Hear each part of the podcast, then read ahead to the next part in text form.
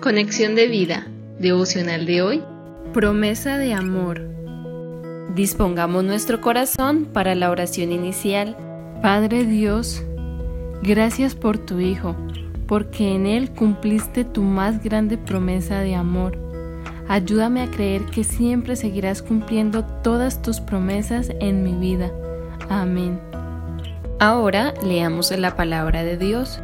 Isaías capítulo 7 versículo 14. Por tanto, el Señor mismo os dará señal. He aquí que la Virgen concebirá y dará a luz un hijo y llamará su nombre Emanuel. Isaías capítulo 9 versículo 6. Porque un niño nos es nacido, hijo nos es dado, y el principado sobre su hombro, y se llamará su nombre admirable consejero, Dios fuerte, Padre eterno, príncipe de paz.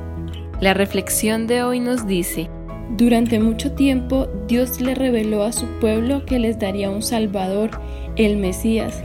Gloria a Dios, porque esta gran promesa de amor terminaría siendo una promesa para toda la humanidad. El profeta Isaías, inspirado por el Espíritu Santo, declaró que la Virgen concebiría y daría a luz un hijo y llamaría su nombre Emanuel. Pero también dijo que sería llamado admirable, consejero, Dios fuerte, Padre eterno, príncipe de paz.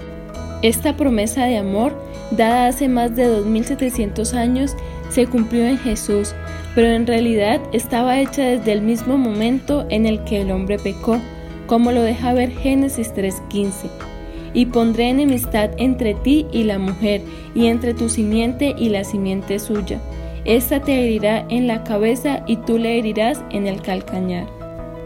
Emanuel significa Dios con nosotros, y es maravilloso saber que el Hijo de Dios está con nosotros, pues por la fe, cuando le abrimos las puertas de nuestro corazón, Él vino a vivir en nuestras vidas por medio de su Santo Espíritu.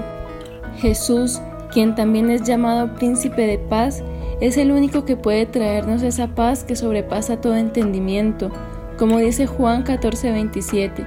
La paz os dejo, mi paz os doy, yo no os la doy como el mundo la da, no se turbe vuestro corazón ni tenga miedo. Y como complementa Filipenses 4:7, y la paz de Dios que sobrepasa todo entendimiento, guardará vuestros corazones y vuestros pensamientos en Cristo Jesús.